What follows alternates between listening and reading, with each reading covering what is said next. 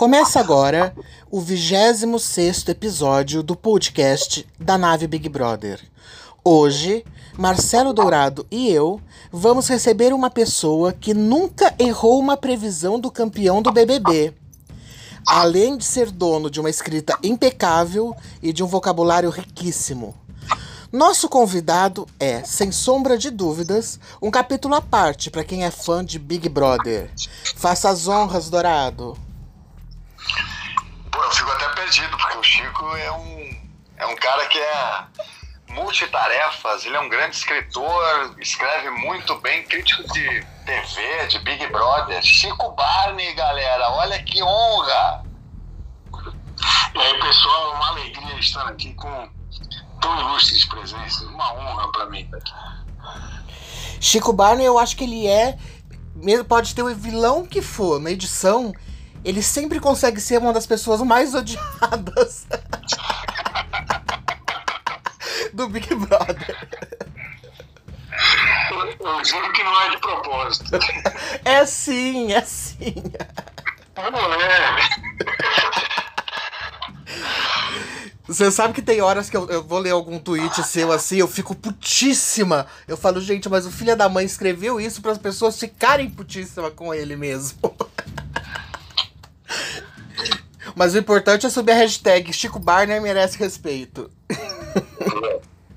Acho que eu mereço. Eu tenho a impressão que eu mereço. Olha, eu não fico bravo, mas eu me identifico, porque às vezes assim tá uma calmaria. O Twitter, tá todo mundo falando alguma coisa, aí vê o jogo Twitter do Chico, assim, põe aquele fogo. aí eu dou risada, eu penso, nossa, que ideia maravilhosa, como é que eu não pensei nisso antes? Ele, ele é genial. Quantas vezes por dia você é xingado por tweets diferentes, Chico? Ah, porra, quase todos, né? Esse ano tá sendo um ano muito diferente em relação aos outros, porque eu gostei da, da, da, da mocinha. Eu, eu adoro a Juliette. Só que eu sou xingado pelas pessoas que acham que eu tô de sacanagem, que eu tô ironizando, que não, não pode ser, ele odeia a Juliette, ele fica falando mal, tal, tal, tal. Então, sempre, não importa qual a sua opinião sobre o BBB, sempre as pessoas vão arranjar um jeito de te xingar. Eu, eu já estou bem tranquilo em relação a isso, porque é muita paixão, é um jogo de afeto, né? Acho que o Dourado, imagino que saiba melhor do que qualquer um, quanto que é um jogo de é, bater o santo. Não tem muita explicação lógica. É bater o santo, não, não é outra coisa. Com certeza. Eu tenho uma pergunta para te fazer. Como é que tu, tu lidar com os haters? Eu tenho experiência com hater desde 2004, né? Tenho bastante experiência nisso, mas eu tenho um negócio chamado alçapão, parecido com Montgomery Burns, que se chama block. Os caras começam a me encher o saco, eu pum, aperto no alçapão, eles caem num limbo de esquecimento.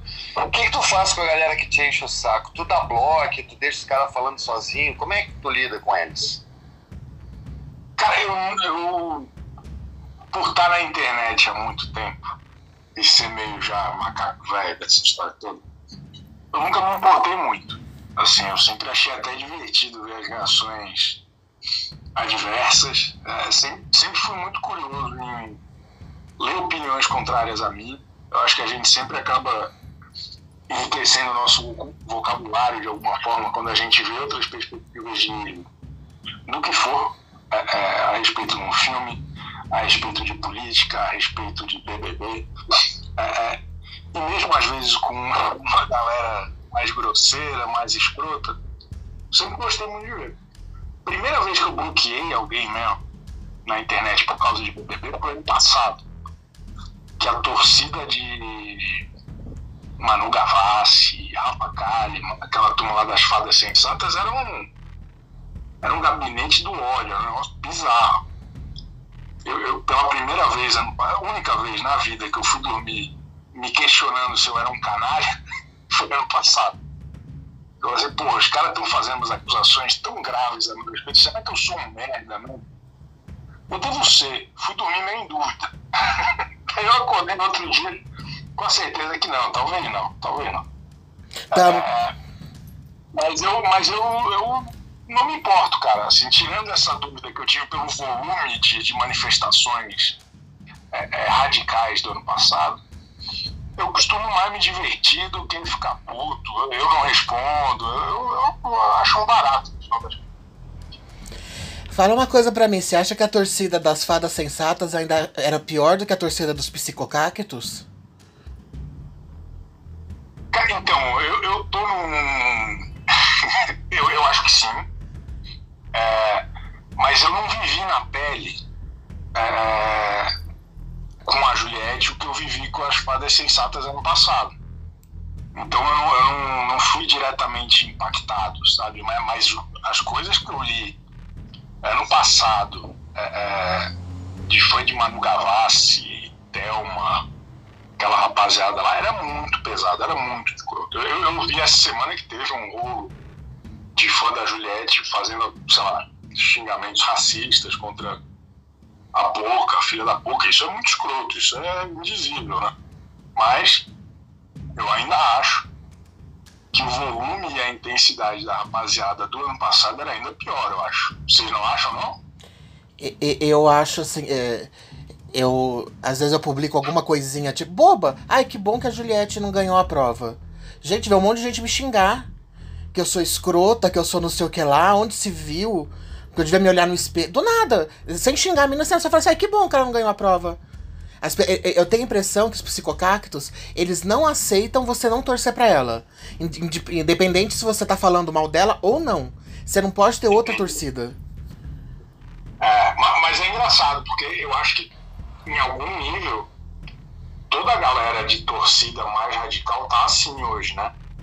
É porque hoje a Juliette tem mais. Mas eu vejo esse comportamento na turma do Gil, na turma do, do Fiuk, na turma do. Quem que é o outro? Da, não, acho que os dois são os únicos dois com torcida esse ano. O Gil e a Juliette. Eu tomei, eu tomei é. bloco do Fiuk, Barney. Pois ajuda a relevantar hashtag a tsunami merece respeito. Pô, vamos, vamos fazer as coisas, os caras são gente boa lá. Eu não sei, gente, eu sempre falei bem dele. Eu nunca falei mal desse moleque. desse moleque babaca, playboy, é. A, não, porque esse, esse, moleque cis, hétero, branco, privilegiado.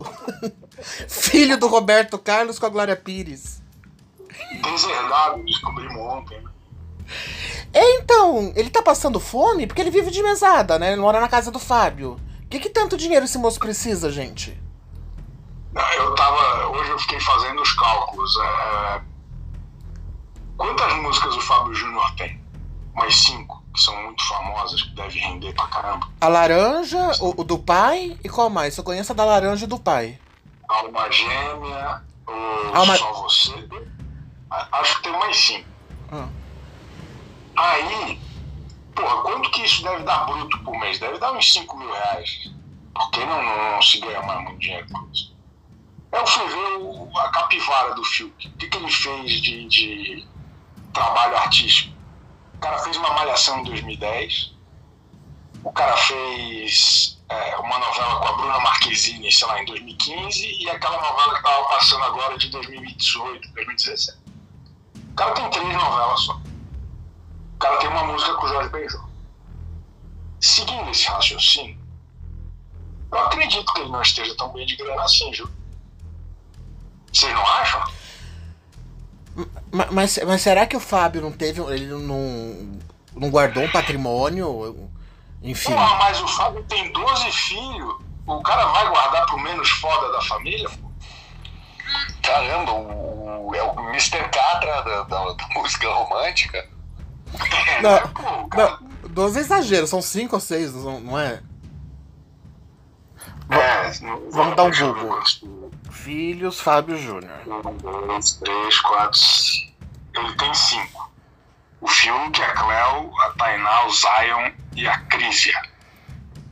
Ou Crisia, não sei. Mas, porra, é difícil manter essa rapaziada toda. Não, a, a, a Cleo, se marcar, ela sustenta o Fábio Júnior e o Fiuk, né? Com tanto de público de coisa que ela faz. Hoje em dia acho que é mais fácil. Agora ela Faz tempo que ela não aparece também fazendo novela, essas coisas. Ah, mas, mas ela tem as publi, né? Tem as publi, é, mas porra, Já viu quanto é que dá cada publi? Não é tanto dinheiro assim. É, mas tipo assim, é- ela é contratada da Itaipava, é garota propaganda da Itaipava. Deve Ah, receber. É, ela que é garota propaganda da Itaipava. Sempre a... É, eu achei que era ali arriscado. pô. Não, é, é a Iris Riscado, mas, por exemplo, camarote da Brahma. É, camarote da Brahma, camarote de carnaval da Itaipava, a Cleo que é a, a Miss Itaipava lá dentro. Tá bom, deve dar uns 7 mil por mês. Enfim, será que é o Orlando que paga a conta de todo mundo, então? Só, só o que o Fiuk deve gastar com o drift, que ah, ainda tem isso. O Fiuk tem vício caro. É. É complicado. Ma- ma- ma- mas os coach. Ele segura duas corridas só, então eu, eu acredito que ele tá passando por necessidade. É necessidade naquela, né, Barney? Abaixa o padrãozinho de vida que não passa. Para de fazer.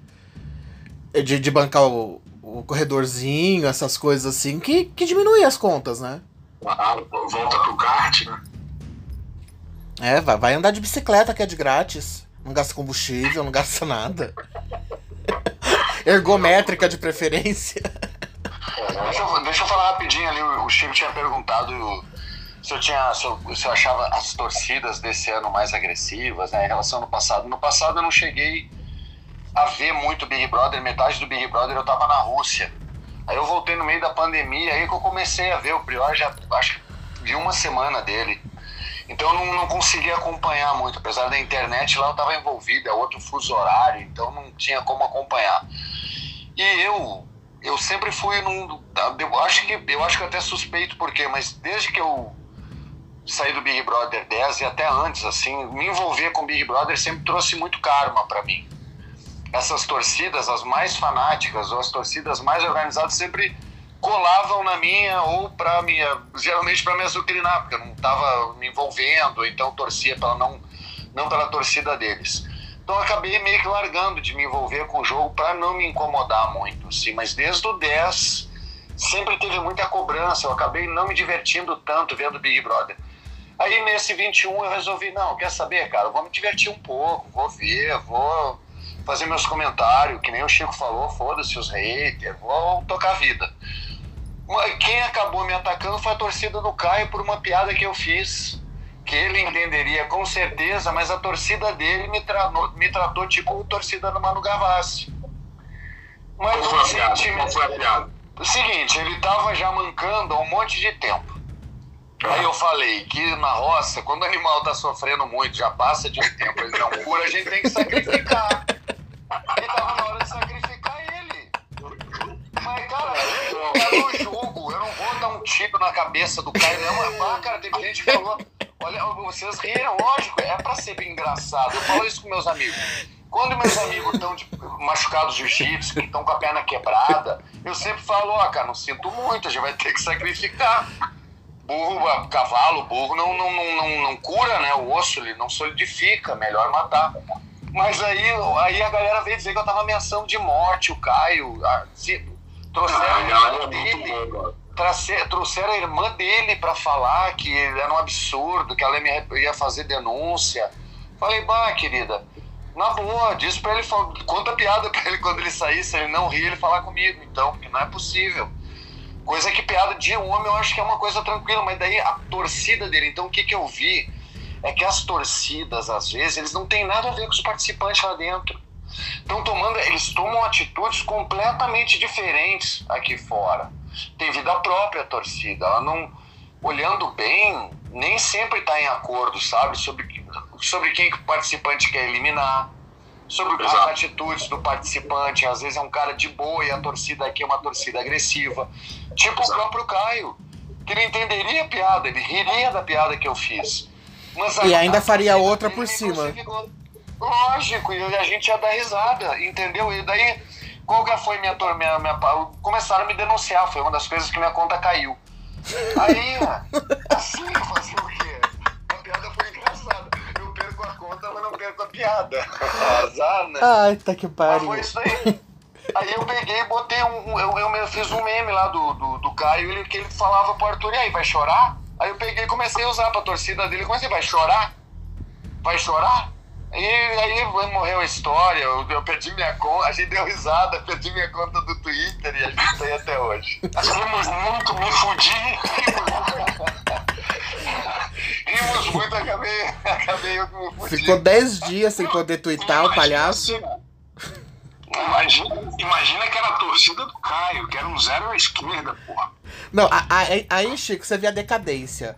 O cara é denunciado porque desejou a morte do Trump, mas é a torcida do Caio que derruba ele.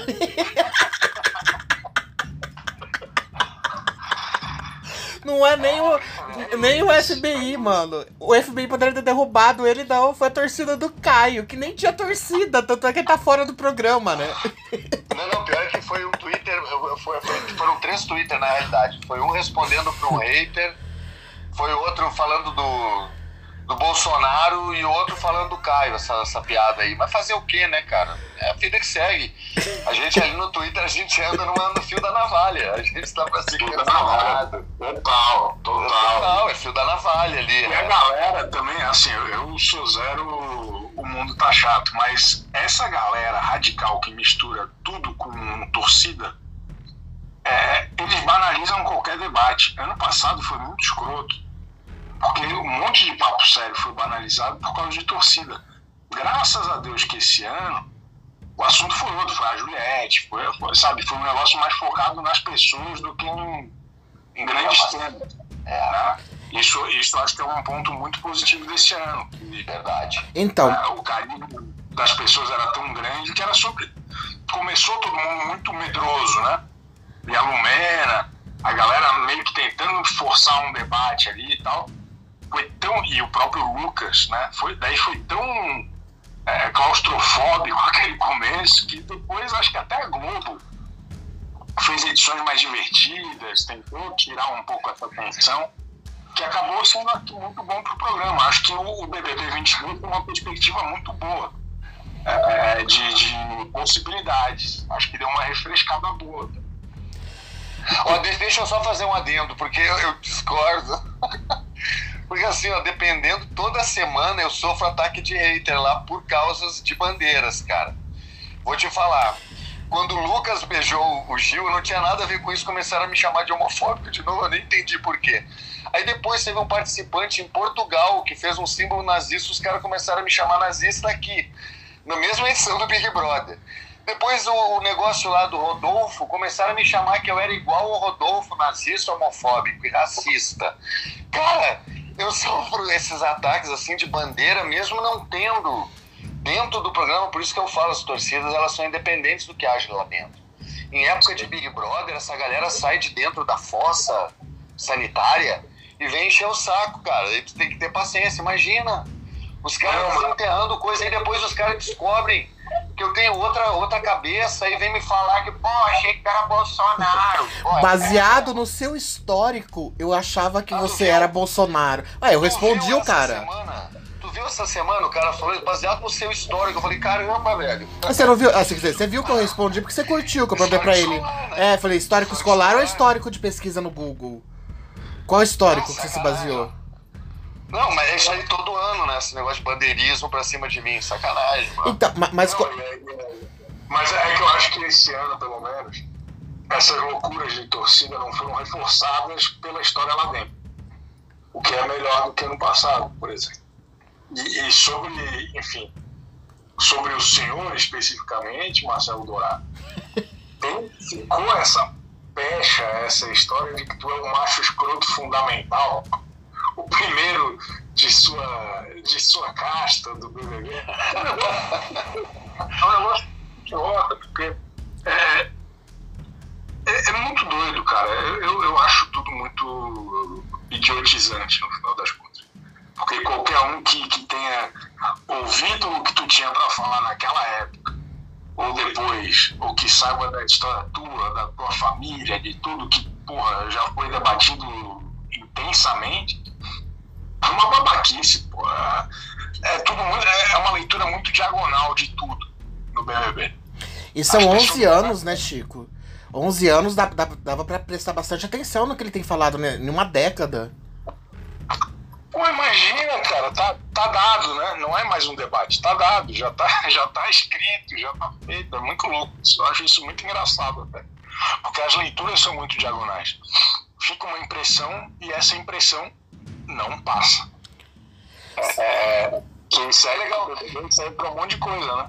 Eu vou pedir sim um tempinho só para eu falar, então, aproveitar que o Chico tá aqui falou, porque às vezes a galera que, que ouve fica lembrando negócio, uma coisa que sempre é batida, ah, mas é aquele negócio que tu falou que hétero não pega AIDS.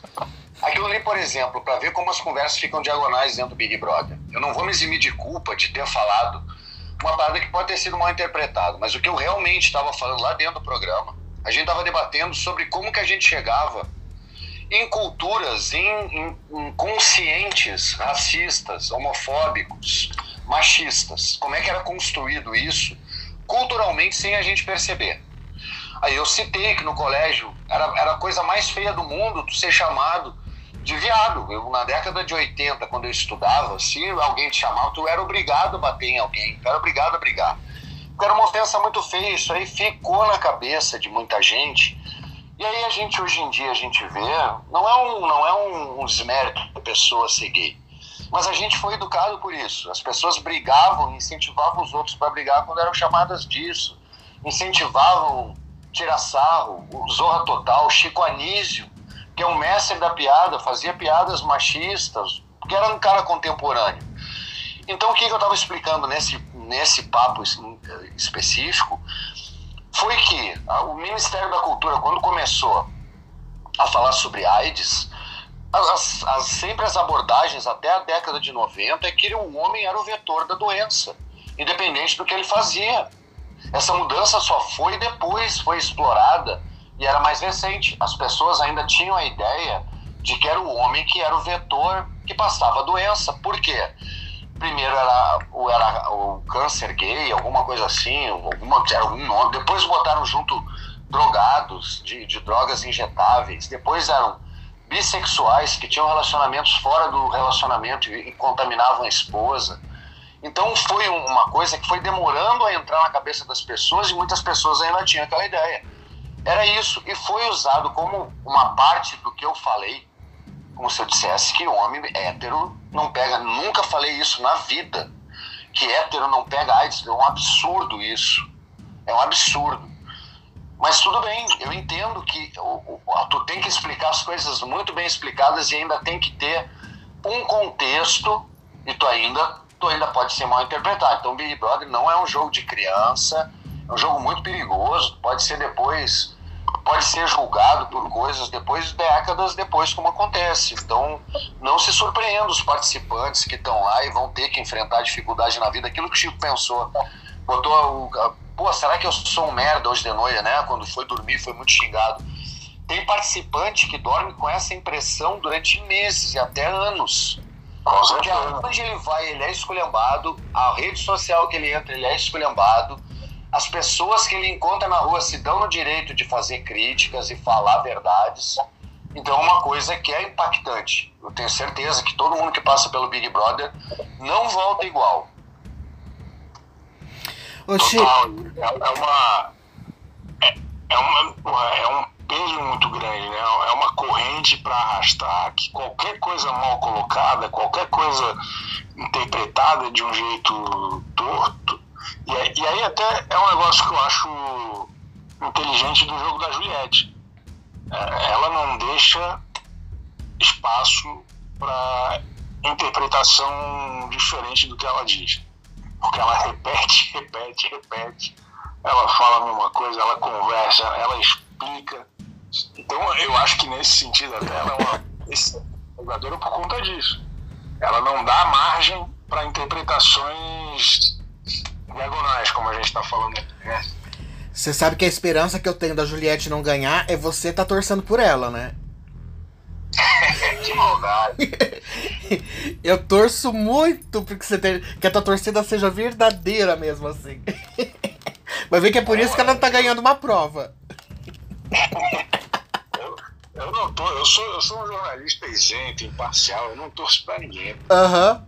Uhum. Uh, voltando nesse negócio. Não, só, só falar rapidinho o negócio do jogo. Eu, eu, também eu acho a Juliette nesse tipo de jogo até me identifico com o jogo dela. Nesse quesito do jogo externo, de explicar. Tem muitas diferenças entre o jogo meu e dela.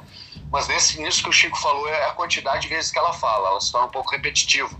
Eu tentava falar uma vez só. Eu tinha um princípio lá dentro de falar apenas uma vez para. E numa conversa que, se a edição tirasse a minha conversa, a conversa não, faria, não fazia sentido. Então eles eram obrigados a botar uma vez que eu falasse, porque aquilo ali ia causar rebuliço na casa, ia rolar bafafá, eles eram obrigados a falar. A única vez que eu falei. Então, diferente da Ju, eu faço esse tipo de fazer esse tipo de abordagem, tentava fazer uma vez só bem falado no momento certo. A Juliette não. Ela fala com todo mundo para deixar bem cravado o que, que ela quer. Eu acho legal, porque daí dá menos margem de erro, que nem o Chico falou. Concordo. E, e tem uma coisa que eu achei o, o João Luiz muito inteligente é, naquela questão com o Rodolfo, por exemplo, que era um negócio que ele ficou super incomodado com razão e precisava externar de alguma forma, ele aproveitou dois momentos ao vivo para falar, para não deixar margem para edição, para interpretação, para nada. Ele falou no confessionário, ele falou no jogo da Discord. Eu achei isso do ponto de vista de passar a mensagem uma, uma postura muito inteligente do João. Mas não deu certo, né? Ah, deu? O Rodolfo foi embora, pô. Mas ele também. Ah, mas ele não tinha muito o que render mesmo, né? É... Então, ele não, não, Tipo, era aquela questão. Ele precisava provar que o Rodolfo estava errado, ou demonstrar que o Rodolfo tinha feito uma coisa muito grave. Ele demonstrou. E o cara saiu, e enfim, e aí a outra coisa paralela a isso era a jornada do João, que acho que era uma jornada fraca mesmo. É, o cara ofereceu pouco pro público.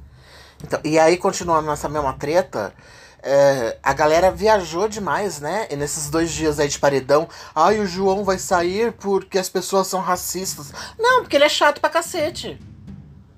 Ele não tinha mais por que estar tá dentro da casa. Se a torcida do Rodolfo fosse tão forte assim, o Rodolfo não tinha saído. Eu, eu, eu, não entendi, eu não entendi as pessoas nesse racismo. Ah, o João saiu por, por causa dos racistas. Não, gente. Porque ele já tá lá há muito tempo. O, o, João, o João ele, ele falava em código com a Camila, que era a interlocutora dele. Como é que a gente vai conseguir entender? Ele falava piscando e fazendo carinho pra Camila quando ela falava, não, outra coisa, amiga, outra coisa. Aí não dá, né? A gente não entende. No drama interno de cabeça, a gente não tem como prever. Eu tenho essa impressão também. Eu acho que ele saiu pelos próprios méritos. É, é, acho que ele não, não era um cara interessante o suficiente. Eu confesso que eu achei que a Pouca teria uma, uma, uma rejeição maior pelo momento de briga com a, com a Juliette, que no final das contas é o grande assunto da temporada, né? A Juliette. Mas como o João também andou, acabou fazendo algumas declarações ali que a torcida não gostou, acho que preferiram tirar ele primeiro. Né? Cê, eu tô com uma impressão assim. Você é... não acha que pode chegar nessa final e acontecer o que aconteceu no BBB do Max? Porque tava a Priscila, apesar do Max ter sido favorito por praticamente todo o programa, tava Priscila na frente, né? E deu uma virada durante a edição. É, você não acha que isso pode acontecer entre a Juliette e o Gil? Cara, eu, eu acho tudo numa, num patamar tão diferente, sabe? Eu, eu, às vezes eu acho que o Gil é meio que um fascínio do Twitter mais do que qualquer outra coisa. É, é ele é o alívio ele é o Snarf. E a, e a, e a Juliette, cara. Pensa que a Juliette tem uma base só de gente que porque ela é bonita, porque ela é charmosa, porque ela é interessante, porque ela fala coisa legal. 22 milhões de pessoas num espaço de três meses. É uma maluquice, é uma base muito quente. Né? E muito. E dentro dessa base muito quente, muito grande, acho que tem um núcleo muito psicopata, muito radical, muito disposto eu acho que nenhum outro participante tem nada nem parecido, mesmo o Gil. Acho que o Gil tem a simpatia de muita gente, mas acho que ele não tem a, a disponibilidade de tanta gente quanto a Juliette. Não sei a impressão de vocês. Fala aí, Dourado. Olha, eu- Defende teu biscuit. Não, eu vou falar o seguinte: a, a minha torcida, ela nasceu em 2004, era blog do Dourado. Era, vou, vou dar mérito para as meninas, assim, ó, aqueles 30% que eu, que eu tinha naquela votação contra a Marcela, era de umas meninas muito sangue no olho. Naquele tempo, as redes sociais que tinham eram blogs, eram, como é que era outra coisa que era de Orkut. foto, não me lembro. Não, era Fotolog. Eram coisas mais, mais antepassadas até o Orkut, eram pré-paleolíticas. E essas meninas, elas eram muito organizadas, eram meninas que eu conheci depois. A gente chegou aí no Hop Harry. Eu já, pô, uma... É, velho, ah, eu, eu vou, eu, ah, com fã, eu gosto de... Pá, eu me divirto com tudo que é tipo de fã que tem, eu sempre troquei ideia, entrei em roubada, mano, muito bom. E essa torcida, quando começou o Big Brother 10, eu sabia que essa torcida estar comigo, assim, porque eu cultivei. Nos seis anos que eu fiquei entre o Big Brother 4 e o 10, eu tudo que eu, eu viajei por todo o Brasil, fazendo evento, lutando. E cultivei essa, tipo a caravana do Lula. Fui trocando ideia com a galera, fui fazendo, pô, a galera vendo que eu era de verdade mesmo. Então confirmei a minha presença ao vivo daquilo que eu mostrei no programa lá, que era um cara verdadeiro. Quando começa o 10, já tinha esse 30% lá de trás de 2004 pegando junto comigo, não arredaram o pé. E aí começa uma organização muito boa.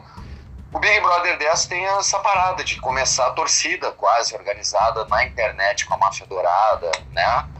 E era uma torcida que às vezes, por vezes, também era agressiva. E hoje eu vejo que nem integrante do IRA espalhado em outras organizações ensinando algumas táticas de guerrilha.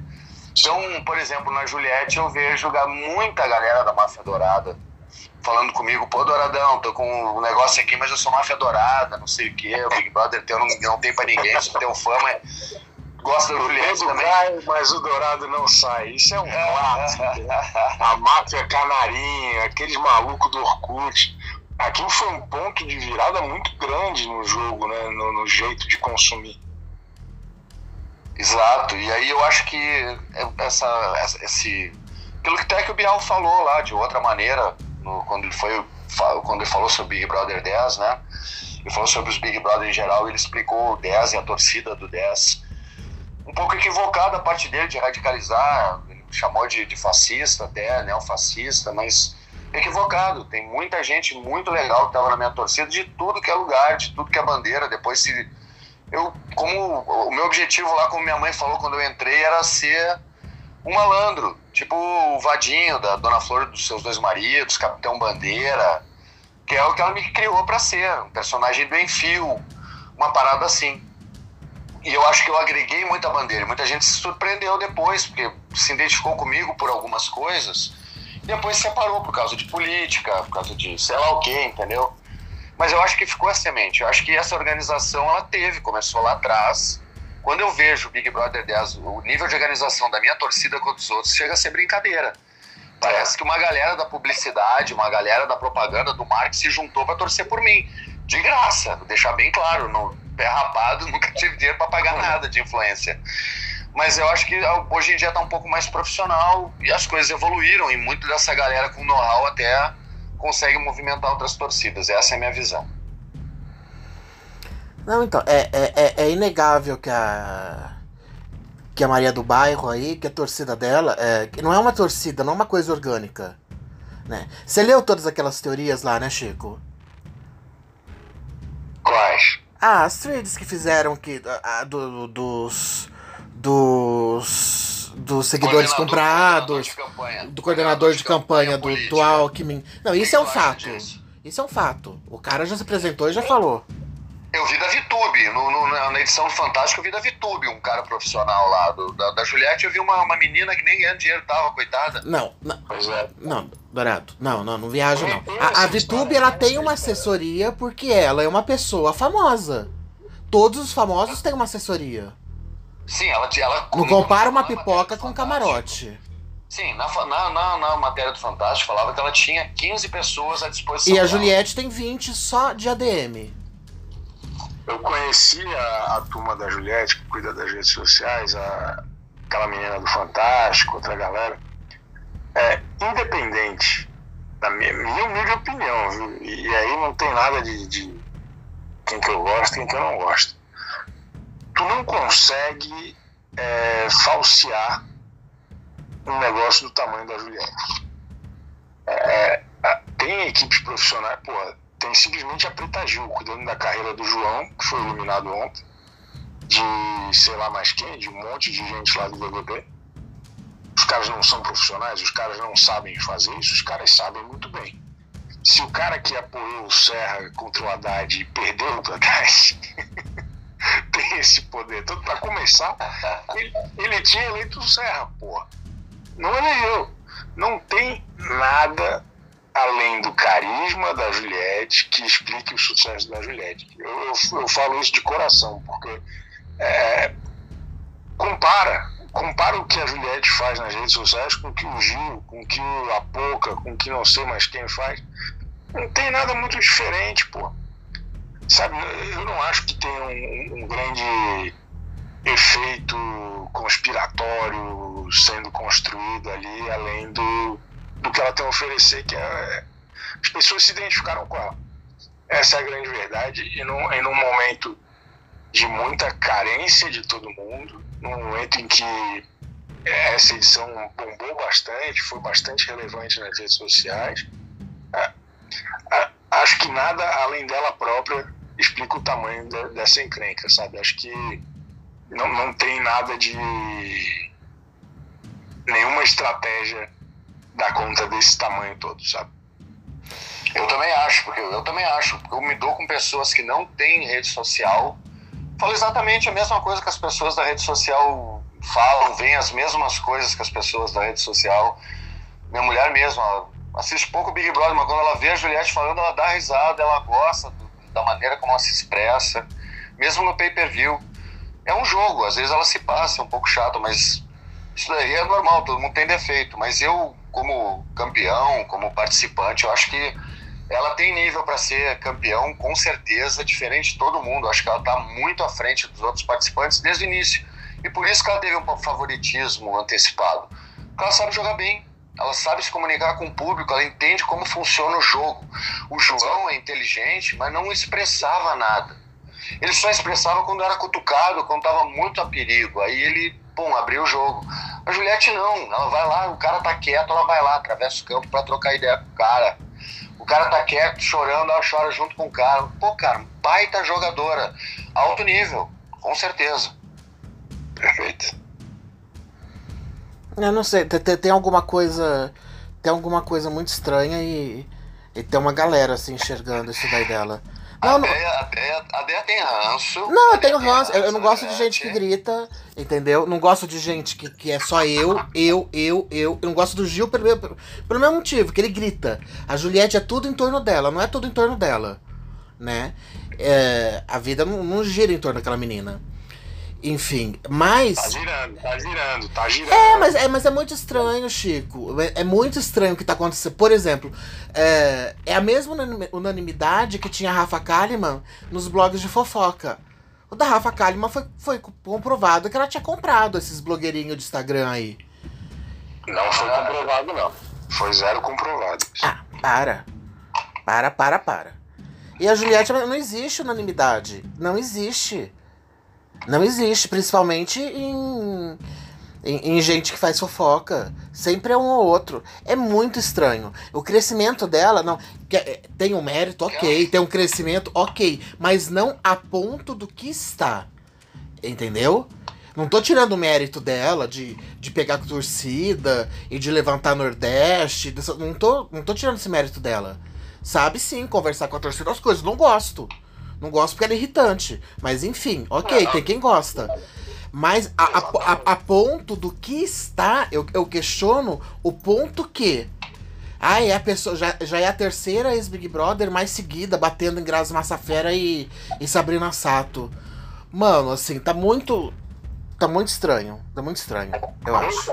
Eu acho natural, porque essa foi a edição em, em que a gente viveu o auge da reação das pessoas nas redes sociais ao que acontecia no programa.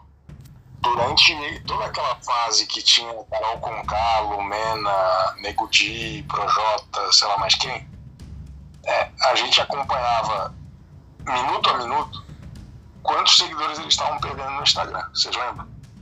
Sim, sim. É, uma festa, perdeu 150 mil. O Lucas ganhou um milhão. Só... Ai, a galera tá vendo muito aqueles negócios de bolsa, cara. Os caras estão Não, para, cara. Isso daí. Eu dou risada, porque bem que nem o Chico falou. Eu tava vendo ontem.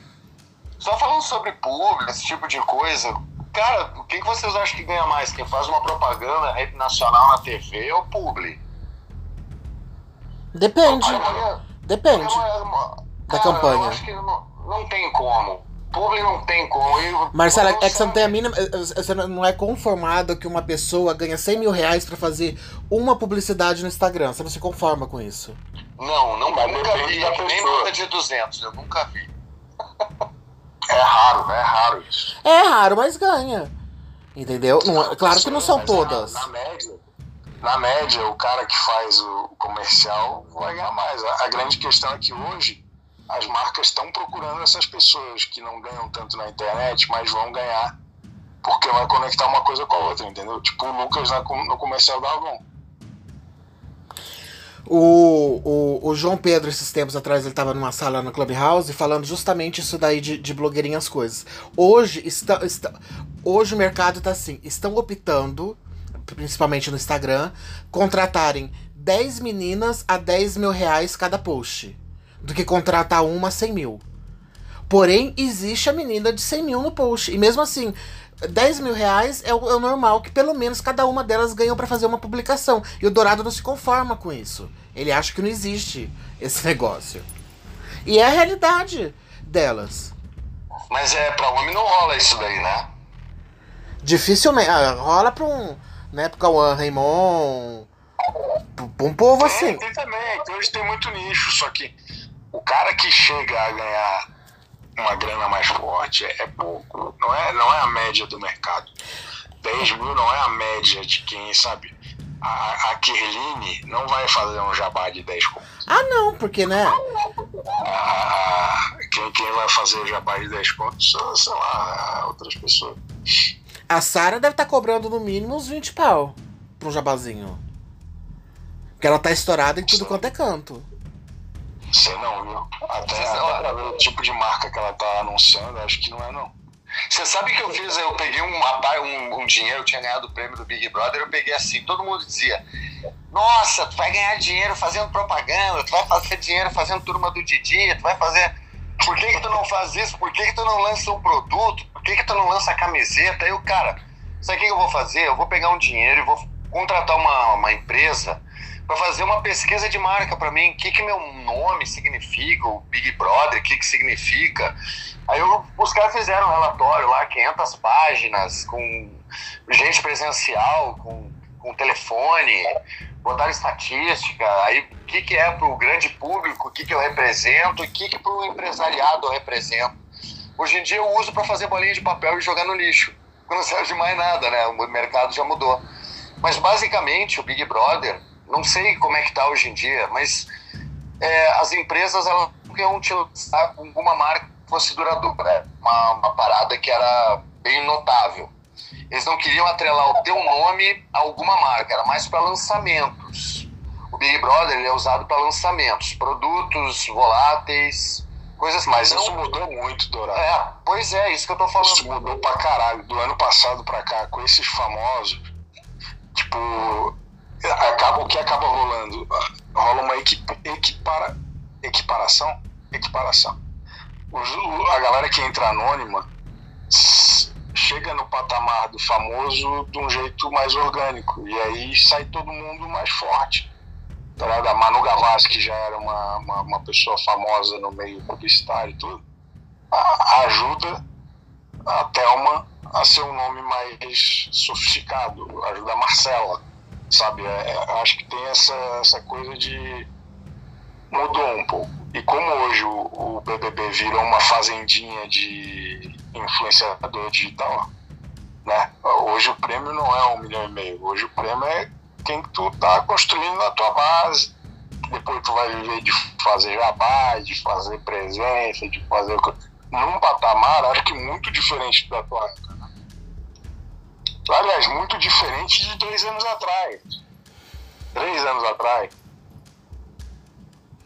Pois é, eu, eu fico pensando que a galera fala muito. Até sobre até a reprise no Viva, né? A gente falou com o Gabé, falou com o, com o.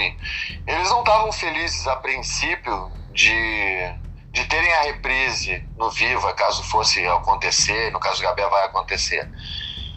Porque eu acho que, que nem tu falou, até duas edições atrás, vai pegar, perguntar pra galera realmente o que, que eles ganharam, cara, depois de toda aquela ilusão, ser iludido por um monte de gente. O cara vê quanto que ele ganhou de dinheiro mesmo fazendo tipo de ação comercial, a maioria é, é frustrante. Tenho certeza, não ser o Bambam que fala que ganhou tudo e continua fazendo dinheiro. Eu vou puxar um tirão para eliminar o Bambam nessa reprise, cara. eu também, eu quero o Gabé campeão. Vamos puxar esse mutirão do Vamos, vamos, vamos, vamos, vamos. Boa ideia, boa ideia, boa ideia.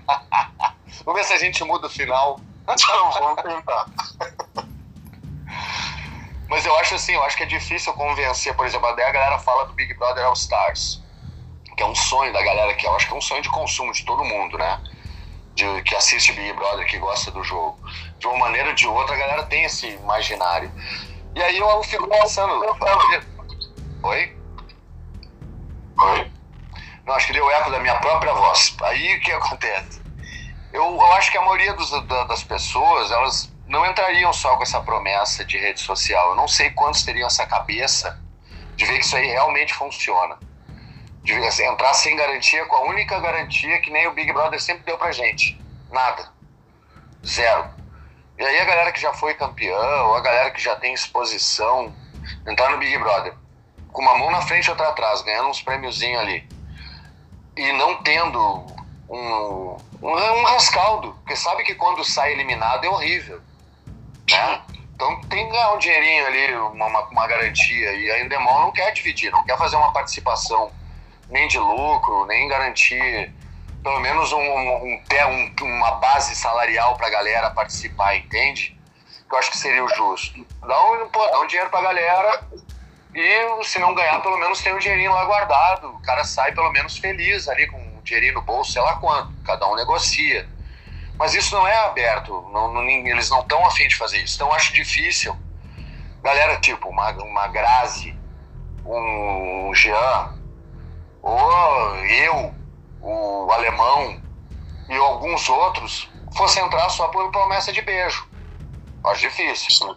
Quem, quem tem um pouco mais de tino comercial e não quer ser passado para trás, não entraria de graça.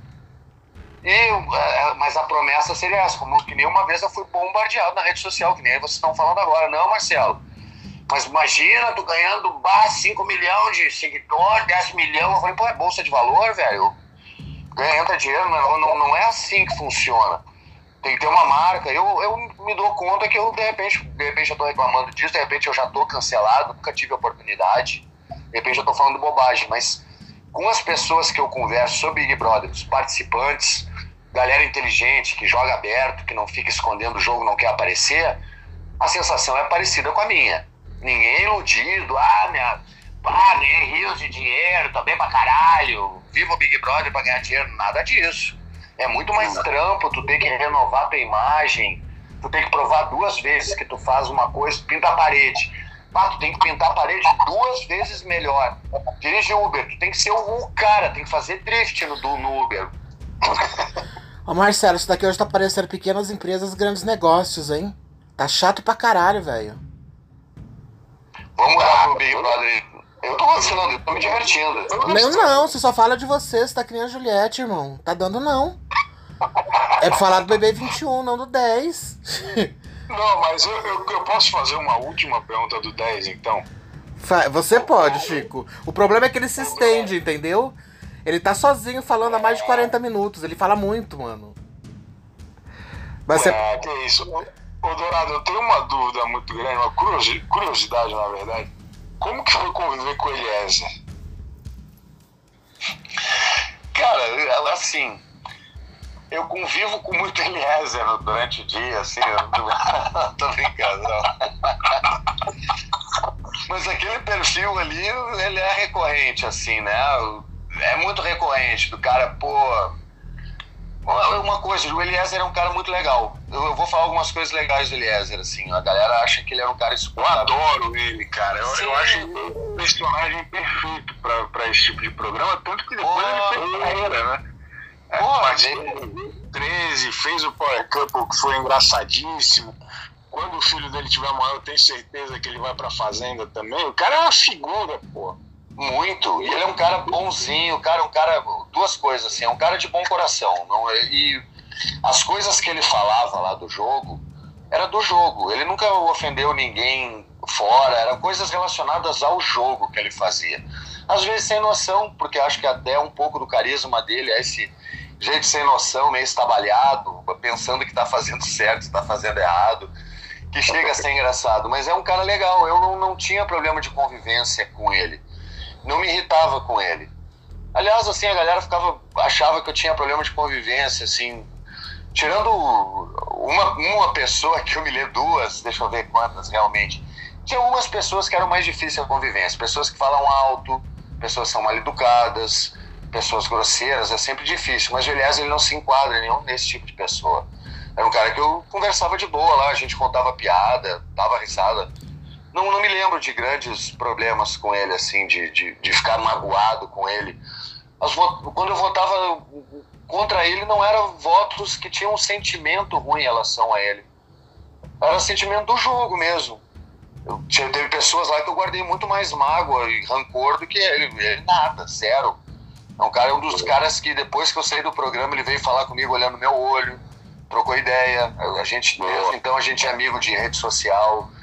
De vez em quando eu vou lá, comento alguma coisa dele. Acho muito, muito bacana ele como pai. Ele é um cara que ele é um cara, é, um, é uma figura, ele, ele, arranja os pares românticos é, no reality show, né, cara? Maravilhoso, né, cara? Então não é qualquer coisa, ele vai lá pra se arranjar mesmo. E, pô, Imagina se ainda tivesse namoro na TV, Eliezer tinha batido recorde lá.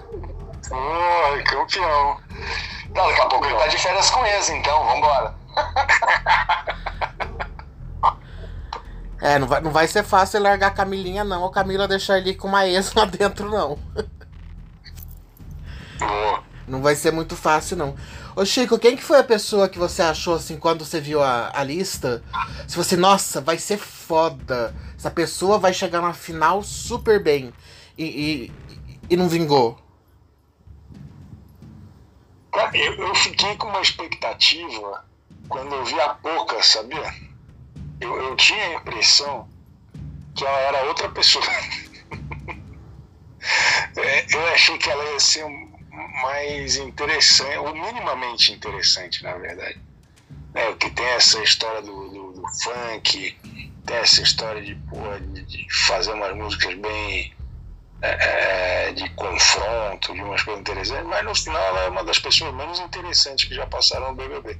Fiquei bem frustrado com a passagem dela. Acho que uma outra pessoa também que é, tava todo mundo muito curioso para saber como que ia ser um cara mais famoso como o Projota. Que no final das contas acho que é comparando esses dois anos aí, acho que é o cara com a carreira mais estruturada, assim, né? De, acho que junto com o Fiuk, assim, como que ia ser? Se ele ia amarelar, se ele ia tentar fazer o bonzinho. E aí acabei ficando impressionado com a visão equivocada de, de, de jogo, de, de, percepção básica de algumas coisas, isso me chamou bastante atenção, até pelo começo dele, não sei se vocês lembram, mas ficou todo mundo festejando, oh, ele joga muito, ele é especialista tal. Deu dois dias o cara só começou a fazer cagada, foi impressionante. É, eu me decepcionei muito com a Lumena. Eu achava que Lumena ia brilhar lá dentro, que ela seria no mínimo uma finalista. Chutei assim lindamente Lumena no top 3, pelo menos. Quem que era o teu, Dourado, que eu não lembro? Eu posso falar? Não, se, não sendo de você e do Big Brother 10, você pode.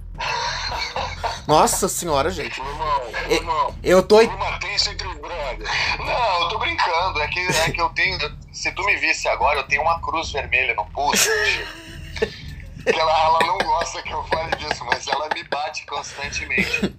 Hoje, por exemplo, eu ia te pedir no final, tu dizer que gostou muito do episódio e elogiar o nosso trabalho, porque senão ela me bate. Ela diz assim, bate que ela foi crachada. Eu já tô sentindo já que eu vou tomar uma chinelada. Você sabe. Você sabe que se a gente não estivesse longe, corria o risco, né? Corri o risco, ela bate em mim. Eu tô brincando, é, a, gente, a gente é assim mesmo, Chico, é assim mesmo. É o tempo inteiro, filho, brigando. A, a chamada do podcast, quando eu, quando eu fiz, os 30 segundinhos de chamada, eu já falei isso. Falei que o podcast iria até a gente se matar. Quem tá, quem tá dando eco, gente? Acho que é tu. É, tem essa impressão também. Não, então, eu, eu falando que deu eco, mas não é. Aquela hora tinha dado com você também, Dê. Enfim, é, vai, pode falar, eu te dou 30 segundos. Com Já. quem que eu me decepcionei? Com quem que eu me decepcionei? É. Cara, eu tinha uma expectativa até no Degudi, porque ele é gaúcho e colorado. É verdade, você tinha falado. Sul, é, o Rio Grande do Sul é meio estranho, porque tem muita gente que me odeia e ama ao mesmo tempo. Por exemplo, gremista me odeia, mas gosta porque eu sou gaúcho. Tem colorado que gosta de mim, mas não gosta porque eu sou de esquerda. Então tem umas coisas que são mais estranhas, sabe? Então a galera vai gostando e vai lá, mas tinha muita cobrança por ele ser do Inter, ser gaúcho, depois de tanto, tanto tempo a galera se sentir representada por alguém. Não só eu, como minha, muita gente da minha torcida que tem esse meu perfil, de Porto Alegre, gaúcho. Então a galera tava muito expectativa, eu tinha um pouco também. Aí começou a fazer coisa lá dentro, eu falei, ufa, beleza, vai mesmo, né? Vai sozinho nessa. Daí continua, persiste em erro depois eu vendo outros negócios, realmente deu uma, eu tinha uma expectativa grande. E outra no Lucas, porque antes de começar eu tinha apostado no Lucas como grande participante. Eu acho que eu acertei, porque ele foi um grande participante, foi tipo um meteoro que caiu no Big Brother, né? Foi, foi. Em poucos dias ele fez a história dele no Big Brother. Não tem como contar essa história desse Big Brother sem contar do Lucas, por exemplo. A gente pode até não lembrar da Pocá, da Camila, do João, pouca coisa deles, assim, do, do, sabe? Do Rodolfo, sei lá, acordou tarde pro jogo. Mas a galera, a gente tem que falar do Lucas, como ele começou. Mas eu fiquei um pouco decepcionado, assim, depois, com a falta de preparo, com a falta de seleção, da seleção, da, da produção. O que, que eu achei? Igual aquelas revistas, posso falar mais um pouquinho? Passou meus 30 segundos. Uma merda. Palhaço.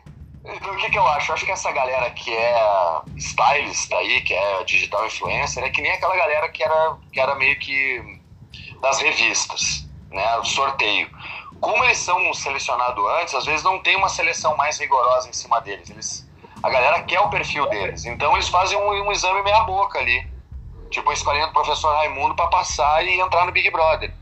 Já, tipo, eu, nas duas vezes que eu fui, cara, foi uma bateria de testes, assim, de tudo que vocês podem imaginar. Foi doença venérea, é, foi exame de sangue, testa ergométrica, toque, toque retal.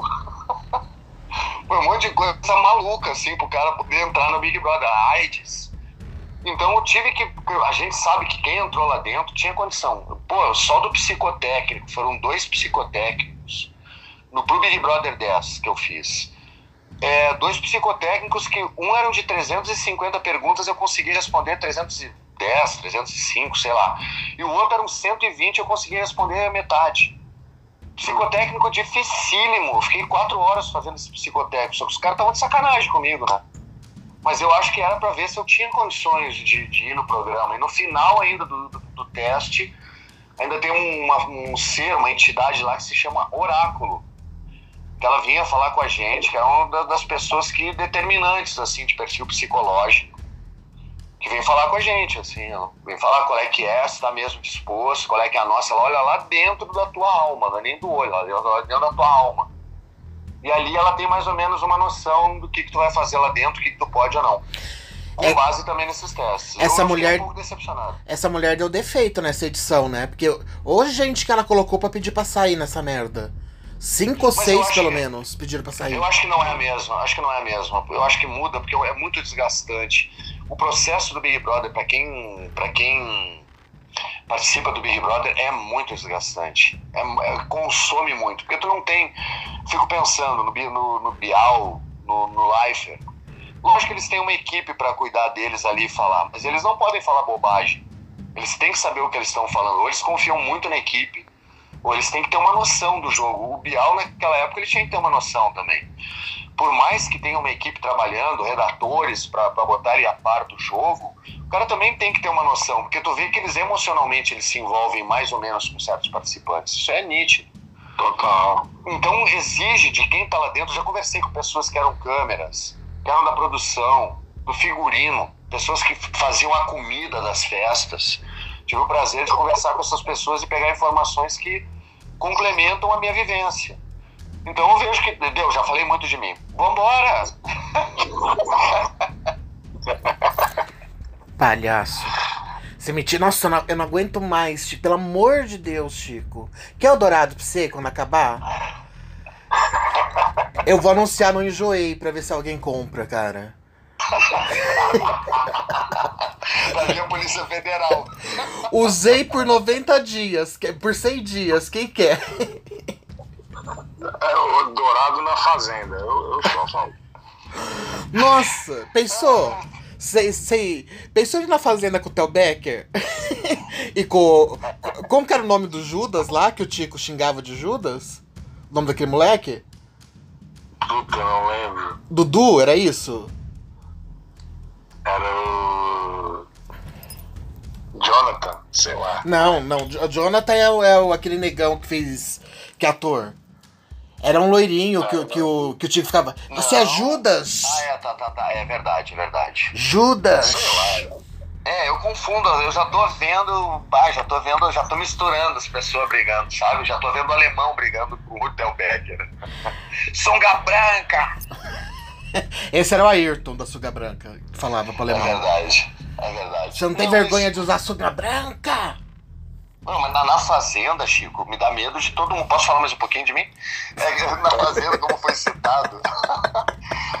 Cara, é que assim, a Fazenda me dá medo, porque não tem, não tem um, uma baixa rotação, né? É todo mundo em alta rotação. Não tem uma, umas plantas pra tu pô, baixar, baixar a bola.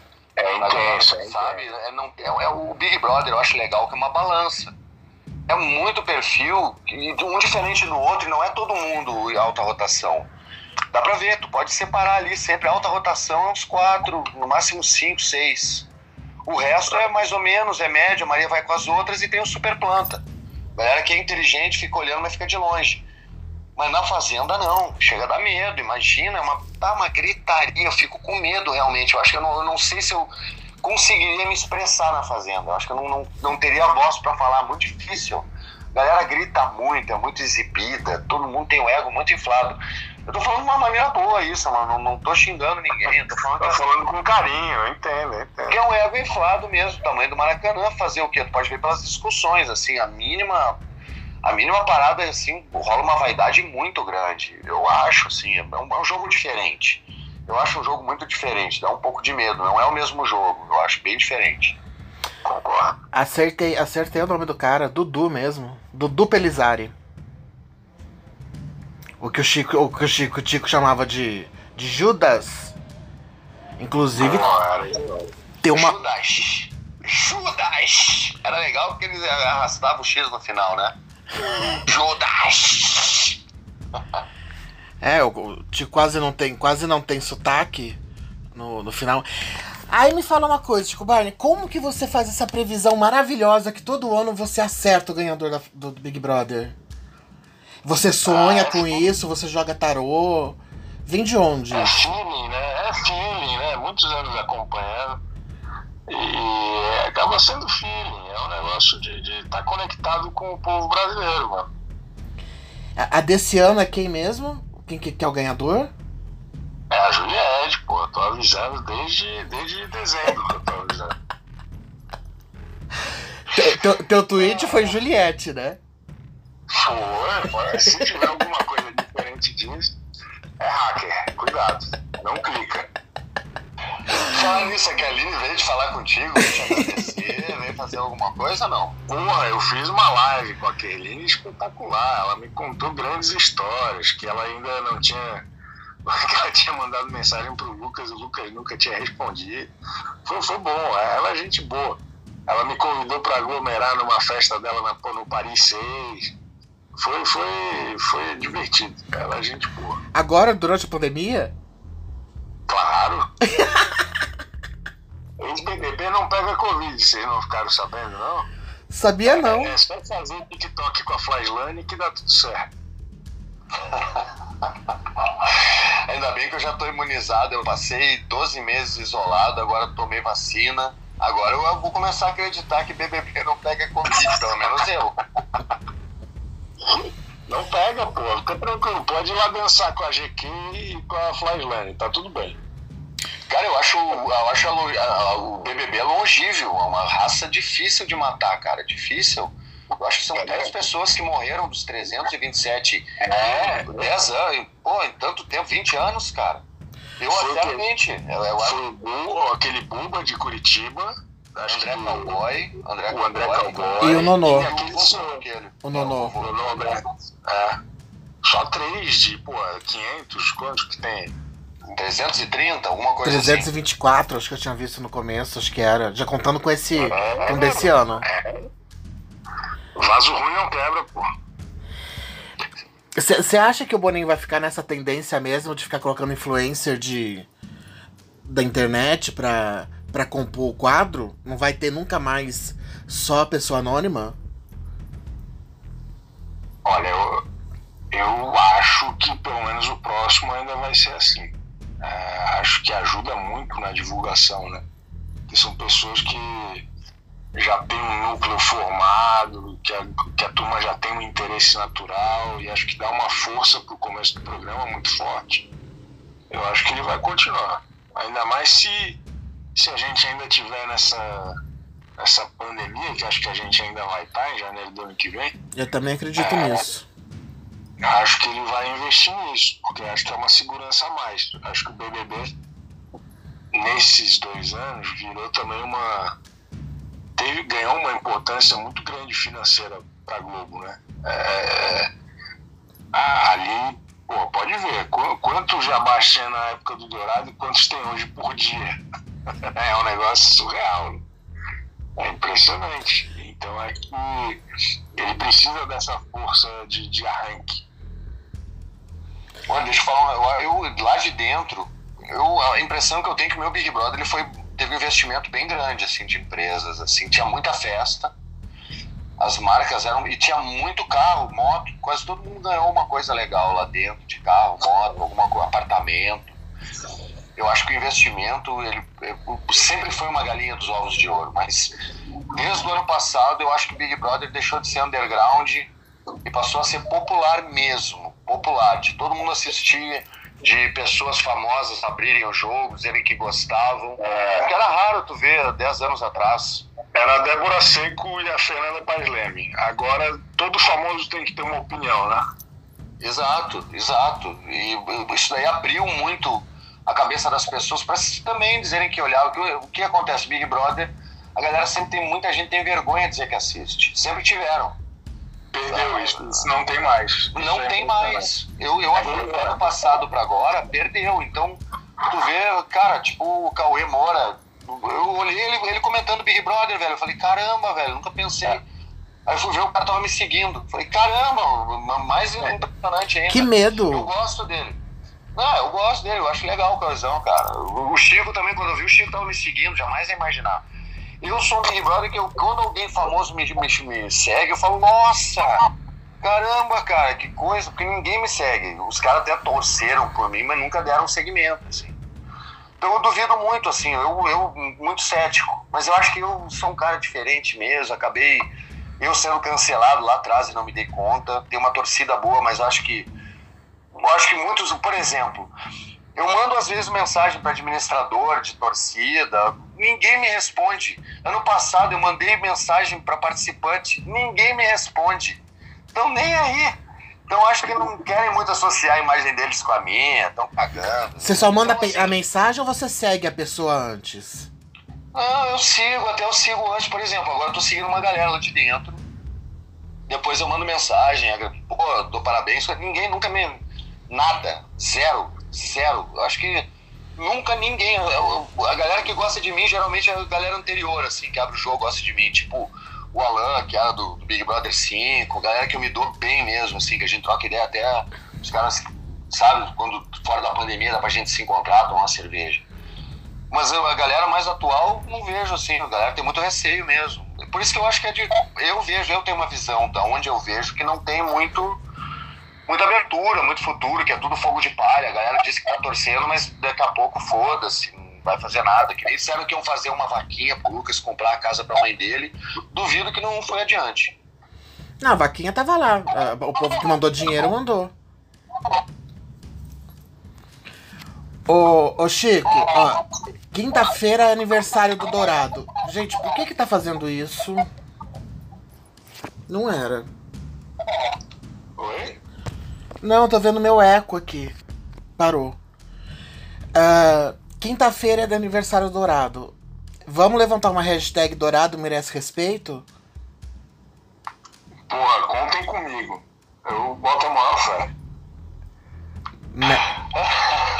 Até, até, porque merece mesmo, porra. Se tem alguém que merece respeito nesse é o Marcelo Dourado.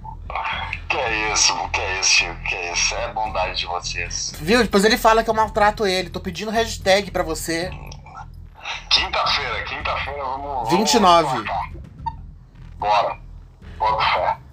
Pô, nem ia falar que eu tava de aniversário, nem, nem acabo nem falando também, cara. Acabo, eu botei, eu botei, acho que eu botei nas redes sociais, botei, tentei botar uma, uma, uma, data nada a ver. Daí depois a galera vinha me dar parabéns fora do ano, fora da data. Eu falei, caramba, o que, que a galera tá me dando parabéns? Já passou. Aí eu vi que eu tinha trocado a, a data. Não, Céu, pior, teve, teve um ano que eu fui, fui no Facebook e falei, gente, mas não é possível que eu tô errada. Não tinha um. um não, não, não, tinha, não, não tinha um parabéns para você. Falei, não é possível que eu tô errada. Que eu errei a data. Aí você não tinha colocado. Ai, ninguém me deu parabéns no Facebook. Falei, mas querido. não é todo mundo que anota na agenda teu aniversário, como eu. Né? As pessoas ficam esperando a agendinha do Facebook. Você é o pior, velho. Você é o mais atrapalhado que existe. Vou te reciclar. Eu, eu, eu, não sabia, eu não sabia que era possível isso. Eu fiquei com uma inveja da galera, porque assim, Big Brother sempre acaba em março. Uh, que é isso? Acabou, vai acabar em maio. Ia ser a única possibilidade de eu passar o meu aniversário dentro do Big Brother. É um sonho, né, cara? Imagina, passar o Big Brother. E eu vi essa possibilidade que ela existe. Olha que legal. Gente, 100 dias lá dentro daquela casa, lá não é de Deus, não. Aqui fora a gente já não tá mais aguentando assistir isso. É puxado, né? Da coisa, tá louco. Já não deu, assim? Já, já não podia ter acabado há uns 15 dias, Chico? Eu acho que eles podiam fazer umas temporadas mais curtas, e... com menos gente, e faz duas vezes por ano, porra. Faz, faz dois meses no começo do ano, faz dois meses no meio. Acho que fica lá para todo mundo. Um povo diferente, garante com as histórias novas. Acho que ia ser mais legal. Como foi o, o 1 um e o 2, né? O 2 não, o 2 foi no inverno, foi a única edição de inverno do Big Brother. E tu via a galera com roupa de frio. Porque fica no pé de uma montanha, aqui no Rio de Janeiro, o Big Brother, então é muito frio lá. Tem uma temperatura bem diferente, fica dentro do mato a casa do Big Brother fica dentro do mato. Não é que nem na fazenda que tu pode. Os caras os cara viajam. Eu vi no início do Big Brother, os cara, alguém alugou um carro de som para passar na frente do Projac. Cara, tu anda minutos pra chegar dentro da casa. Eles acham que é atrás do muro da segurança ali. Ali é o estacionamento. O estacionamento é gigante, parece ser estacionamento da Disney. É. Tem que pegar um carrinho, atravessar pro outro lado. A casa do Big Brother é vizinha da casa da Ana Maria e fica perto de cidades cenográficas. Então, a única coisa que tu ouve de vez em quando é barulho de serrote e martelo da galera dos marceneiros fazendo cenário. Não ouve mais nada, não tem como. Então, é uma coisa totalmente isolada e fria, fica dentro da mata. Então, às vezes, tá chovendo só ali e não tá chovendo no resto do Rio de Janeiro. Então, a gente tem um. É esses dias eu tava aqui em casa, eu moro no Rio, moro acho que há 10 minutos ali, 15 minutos no máximo, do Projac. Aqui tava, lá tava chovendo pra caramba e aqui não. Então a galera fica realmente num mundo à parte lá dentro. Temperatura, noção de tempo. Uh, então ia ser legal, eu acho. Um Big Brother de inverno ia ser maneiro também, concordo com o Chico. E achei legal, nunca tinha pensado numa short version, assim, dois meses, sabe? Uma coisa mais, já começa já já mais intensa, achei legal, maneiro. É, porque esse, esse negócio de 100 dias, assim, tomara que. A, a não ser, obviamente, pelos benefícios financeiros que ele deve estar tá tendo nessa, nessa edição, né? Mas é desgastante demais. Ah. Acaba enchendo o saco, né? Acaba a história. É, é, faz tempo que não acontece muita coisa também, né? É difícil. Eu acho, eu acho que agora, por exemplo, o pay-per-view deve estar sendo pouco visto e está sendo visto mais edição. Eu, eu pego e vejo aquele clique clique BBB, vejo ali os, os, os vídeos curtinhos, é, os programas, dá pra, lá dá pra ver o programa, bem legal, assim, quando não dá bug é bem legal de assistir a Globoplay. É, é bonzinho, também gosto. Tem a entrevistinha ali da Ana Clara, que é boa também, é legal. Aquela menina tá bem, né? Ela é ótima. Boa. Nossa, e, e ela, tá, ela tá assim, extremamente superior ao, ao que era o ano passado. Ela, ela tá num acolhimento, numa empatia, numa, numa classe. Nossa, aquela área tá, impe, tá impecável, assim, eu não perco um programa dela. Na saída, assim, tá muito bom. Tá muito bom. Chico Barney, diga-me é, a sua previsão, então, quem são. O top 5 agora tá meio, meio, meio escrotinho de falar, né? Quem são o top 3? Olha, eu, tenho a impressão que o Gil não chega na final. Estou, estou sentindo isso. Acho que a final vai ser a Juliette, o Arthur e a Camila. E, e, eu tô com uma impressão ultimamente que chega a Poca e o Arthur na final. Porra, se, se a Poca chegar na final, tem que acabar com o Brasil. Aí, eu vou com meu, meu. Eu vou alugar um Fusca e vou ficar buzinando lá em Curicica na frente do Projac. Até o Roberto Marinho sair. A estátua do Roberto Marinho. Vamos derrubar aquela estátua.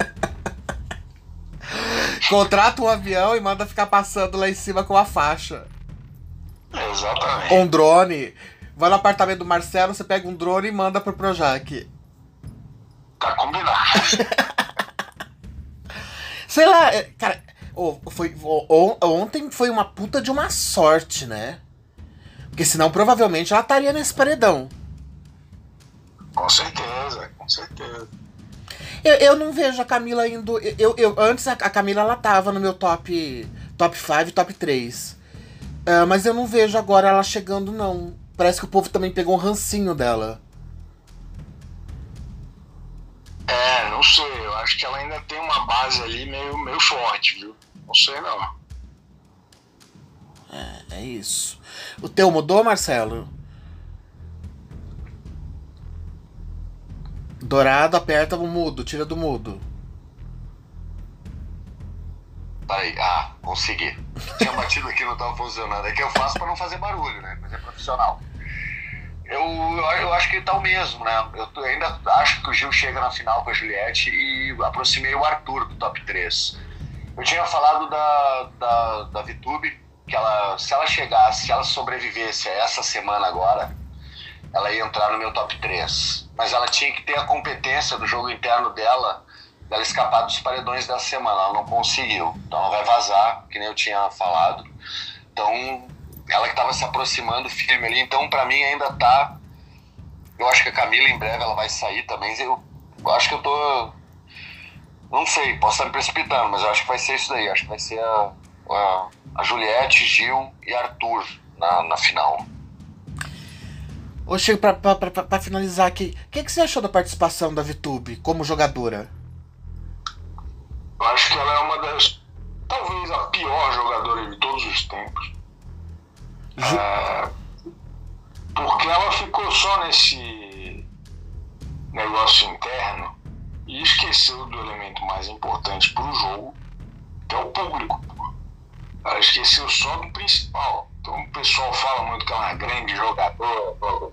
Eu humildemente discordo, porque quem joga mesmo, joga com o público, como a Juliette, como o Gil, como esses que são os verdadeiros grandes jogadores. Fica essa ideia de que quem, é, quem conta voto ou quem faz armação lá dentro é bom jogador, como Pyong Lee, como Jamasumi, eu acho todos esses péssimos jogadores. quem joga bem é quem ganha. Por isso que eu acho, e, e aí acho que tem o Dourado aqui, que é um bom exemplo, tem a, a Juliette que vai ganhar com um ótimo exemplo, mas na minha humilde opinião, o melhor jogador de todos os tempos do BBB foi o César o, o César Dourado, esses dias a gente estava falando dele. Por que, que você acha que ele foi o melhor jogador? Porque o cara enganou quem precisava enganar, que era o público. Não era o Willis, era o público. Mas Fael fez a mesma coisa, só que menos chato, não fez? Fez a mesma coisa, e um joguinho até parecido, né? Então, mas só que sendo menos odiado, eu acho, né? Tão chato quanto. Dois chatos aqueles lá.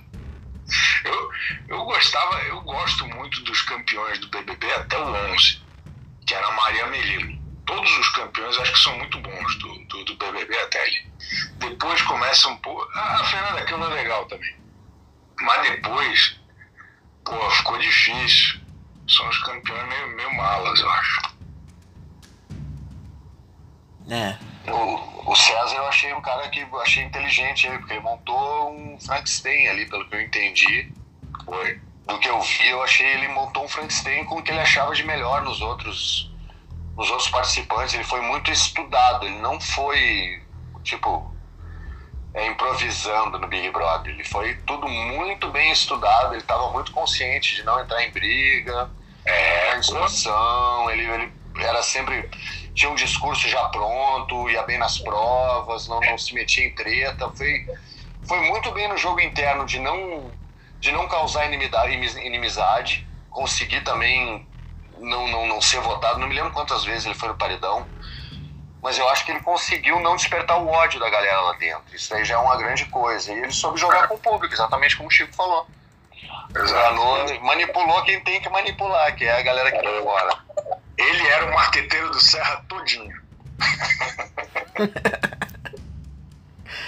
É, não, é, é, ele era uma pessoa que, nossa senhora, por Deus. Eu nem lembro se eu assisti direito essa edição dele, porque ele me irritava demais da conta. Ele era muito irritante o jeito que ele falava. E continua falando da mesma forma até hoje, né? Nossa senhora, imagina ele, ele educando uma pessoa. Que acho que ele tá com filho, alguma coisa assim. Não é de Deus, não. Deixa eu perguntar uma coisa pro Chico. Chico, o, tu acha que se, por exemplo, jogadores como que articulam dentro, que fazem esse jogo de leve trás, que enganam a galera lá dentro, tipo a Vitube, se ela tivesse uma comunicação com o público em algum momento que ela tivesse falando com o público, tipo no confessionário ou com algum interlocutor como a Thaís, ela explicasse o jogo dela, explicasse que ela está fazendo os outros de bobo, mas que isso é um jogo e que, e, e, ao contrário do que ela falou ontem na defesa dela do paredão, que para mim ela ali caiu em desgraça quando ela falou que ela estava sendo ela mesma. O que, que tu acha disso? Cara, eu, eu sinto muita falta de alguém fazer isso. Eu queria muito entender como o público reagiria se o, o, o jogo com a audiência fosse mais reto mais direto do que o, o papo furado que eles usam no, no raio-x. Eu acho que seria muito interessante. Sinto falta, espero que em algum momento alguém faça isso. Tu acha que se a VTube ela tomasse essa atitude, ela podia ser uma candidata ao título, tendo todas as atitudes que ela tem? Mas se ela explicasse para o público o que, que ela está fazendo, ela teria condições ao título? Acho que condições do título difícil mas ia ser ainda mais divertido, porque acho que ela é uma péssima jogadora, mas ela divertiu a gente aí nessa reta final. Né? E acho que se ela colocasse isso em pratos limpos, ia ser muito divertido, ia ser engraçado. Mas não, acho que não, não melhoraria a moral dela, não, não sei. Acho que o Thiago Life, talvez diferente do Bial, ele, ele tem tentado educar o público e acho que isso tem feito já uma diferença. Depois de cinco anos, acho que isso tem mudado o público se coloca mais como jogador do que como só o exemplo de vida de quem eu amo, quem eu gosto. Acho que ele tem conseguido mudar um pouco isso. Talvez daqui, talvez daqui a um tempo isso, isso mude. É, de ter esse jogo no, no raio-x como um elemento bacana, né? E legal isso que tu falou do Thiago, eu também tenho essa impressão que ele humanizou um pouco mais os participantes. Eu acho que o Bial ele meio que desumanizava, botava como um personagem, como um jogador. Eu acho que o Thiago, ao contrário, ele traz mais uma realidade, tenta suavizar, tenta deixar o público com mais empatia, tenta ver qualidades. Eu, eu acho legal o que o Thiago faz, assim, o trabalho dele no Big Brother, eu tô achando legal, vai além do apresentador. Ele tá educando, que nem tu falou. Eu tinha, eu tinha pensado nesses dias. Interessante. É legal. O que ninguém entendia muito, né? Quando logo que ele começou. É, essa, essa intromissão dele no jogo, assim, e, e ele palpitar muito, tava, era muito chato, eu acho que no começo. Na primeira, segunda edição, que, que ele ficava naquele, naquele resumo, olha, prestem atenção hoje na edição, que vai acontecer isso, isso, isso, fulano falou não sei o que pro Beltrano. É, acho que depois de 15, 16 edições do Bial, qualquer mudança ia ser meio mal vista, né? E acho que o Thiago conseguiu ter espaço para impor o ritmo dele, descobrir qual era a visão dele, que, que é construída, não tem jeito, edição após edição é construída. Eu acho que essa está sendo a melhor edição dele, assim como a passada foi também. Então ele está claramente evoluindo. Eu acho que isso é muito bacana de ver. É, essa edição ele tá mais. Eu, achei ele muito estranho nos primeiros. Nos primeiros episódios, nas primeiras edições, primeiros episódios dessa edição, primeiro, segundo, terceiro programa, ele tava meio estranhão, meio fechadão. Você não teve essa percepção? Foi, foi não, foi não. É, eu acho que ele tava discutindo algum aumento salarial, alguma coisa assim, porque depois abriu o sorriso nele. É, exato devia estar com alguma DR com o Boninho. Eu não sei, eu acho que eu acho que todo mundo lá, até os apresentadores, eles se impactam muito. Big Brother suga muito. Eu acho que o Thiago ele tá também. Deve, que nem os participantes, ele não deve sair incólume do Big Brother, porque tem rede social para atacar ele, pra encher o saco, tanto que ele é, algumas redes sociais. Então acho que ele também se sente ameaçado, triste ou inseguro e acho que ele está amadurecendo. O programa está fazendo ele amadurecer, que nem fez os participantes amadurecerem também.